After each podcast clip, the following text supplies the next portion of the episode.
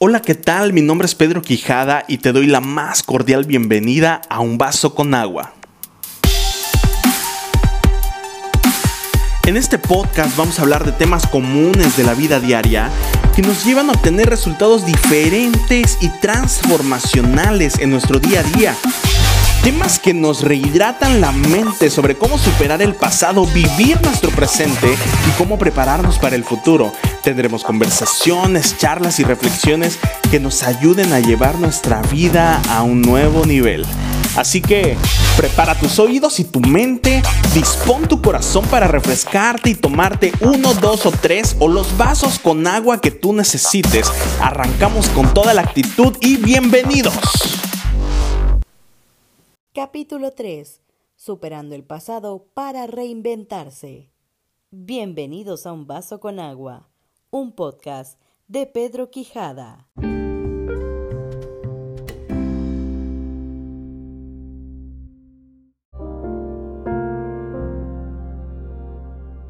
Superas el pasado para reinventarte.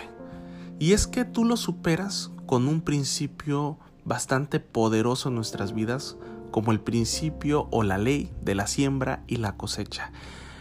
Las semillas que sembraste en tu pasado forman parte de la cosecha de tu presente. Y creo que en este vaso con agua que estamos tomando juntos, espero que sacie la sed de algunas preguntas que tengamos acerca de cómo superar el pasado. Definitivamente el pasado forma parte de nuestra vida, nos vamos a morir todos con un pasado y lo que tenemos que superar son las experiencias fuertes de nuestro pasado. ¿Por qué? Esas experiencias fuertes nos atormentan una y otra vez cada que las traemos a nuestro presente, las recordamos y nos generan sufrimiento, nos, nos, generan un desgaste emocional, espiritual y también de nuestro cuerpo porque produce estrés. Y entonces nos nubla la vista sobre las bendiciones que podemos tomar y que están al alcance de nosotros y las nuevas oportunidades que podemos tomarlas todos los días. Pero nos anclamos al pasado tanto, nos clavamos tanto ahí, que entonces se nos nubla la vista y sentimos que no podemos más, sentimos que no podemos avanzar. Pero es por eso, porque seguimos anclados en el mismo lugar. Y es que las experiencias fuertes del pasado te ponen estático y paralizado en el mismo lugar. Mientras todo mundo corre, todo mundo camina, el mundo va muy acelerado, el pasado te deja anclado en el mismo lugar. Ves que tus amigos van caminando, van prosperando, ven que tus amigos van haciendo algo nuevo en sus vidas, se están reinventando y tú estás en el mismo lugar. Entonces, ¿cómo puedes superar el pasado? Vamos a hablar de algunos puntos y espero que puedan ayudarte. El primer punto que yo considero es que tienes que volver a comenzar de nuevo. No a iniciar de cero. Cuando tú comienzas de nuevo, Estás persistiendo e intentando en las metas y propósitos de tu vida aunque ya hayas fracasado. Y es que quizás lo hiciste de una forma y esa forma te llevó al fracaso, pero no quiere decir que el resultado sea el fracaso. El resultado siempre va a ser de mucha bendición para tu vida.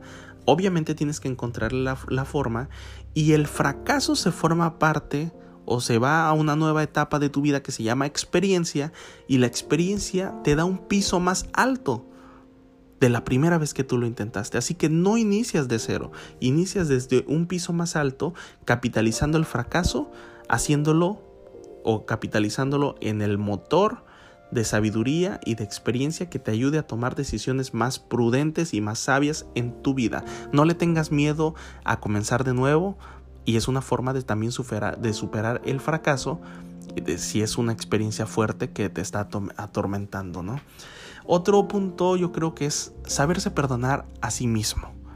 ¿Por qué perdonar a sí mismo? Bueno, yo considero que muchas veces vivimos atados culpabilizándonos a las decisiones del pasado, aquellas decisiones que sí tomamos o que no tomamos o las que dejamos ir o aquellas oportunidades que se nos presentaron y nos dio miedo tomarlas y hoy estamos viviendo con el que tenía que haber hecho esto, ¿por qué no acepté lo otro? Tuve que haber sido más valiente, me tuve que haber atrevido más. Pero nos seguimos culpabilizando. Si nosotros entramos, ok, ya tomé esta decisión. Si lo hice o no lo hice. Lo capitalizo como un nuevo motor que me permita tomar decisiones más sabias y más prudentes. Esa es una forma de superar tu pasado, el perdonarte a ti mismo de las cosas buenas o malas, decisiones buenas o malas que tomaste y esa experiencia que tienes, en vez de que sea dolor, lo conviertas en experiencia que te lleve a un nuevo puerto, un puerto diferente, un puerto nuevo, que ya no navegues en alta mar y te puedas marear en el camino o venga la tormenta, sino que lo tomes como un día soleado y mi barco va caminando a un puerto donde vamos a llegar todos bien a través de las decisiones sabias, producto de la experiencia que te dejan tus decisiones anteriores. Ya no te lamentes más por eso. Mejor toma mejores decisiones con la experiencia que ya te pasó. Otro punto que yo considero importante es que a veces nos quedamos anclados a relaciones interpersonales que nos hirieron o nos lastimaron en algún momento de nuestra vida. Y es que si vienes saliendo de una relación amorosa en el cual te enamoraste y entregaste todo y de repente terminó, a veces con o sin justificación, creo que a veces nos quedamos tan clavados ahí que hasta perdemos mucho tiempo entrando a Facebook, redes sociales, Instagram, viendo la foto, si ya subió un nuevo post, o a veces pone un comentario, sentimos que es una indirecta para nosotros, y 20 mil cosas más. Perdemos tiempo, nos desgastamos emocionalmente, nos cansamos, nos estresamos, en vez de abrir nuestros ojos hacia quizás una nueva relación, o quizás pasar un tiempo solo de sanidad interior, o quizás simplemente hacer nuevos amigos. Si tú decides, porque todo se basa en una decisión, en el momento que tú decidas darle carpetazo, yo hoy decido comenzar de nuevo, hoy decido comenzar a hacer nuevos amigos, hoy decido sanarme a mí mismo, hoy decido buscar ayuda espiritual, hoy decido eh, tomar unas decisiones más congruentes, más sabias. No lo hice en mi pasado, pero ya no quiero vivir más atormentado sobre las cosas buenas o malas que tomé en el pasado o que decidí en el pasado, sino quiero vivir de una forma más plena, quiero llegar y buscar estabilidad, quiero buscar éxito, quiero buscar eh, una mejor economía. Robert Kiyosaki en sus libros de Padre Rico, Padre Pobre habla sobre que el activo más preciado que tenemos en nuestra vida es el tiempo. El tiempo tú no lo puedes reemplazar por nada del mundo. Y lo que estamos haciendo es que estamos perdiendo tiempo recordando cosas del pasado que no solamente las recordamos. Bueno fuera que solamente las recordáramos y ya.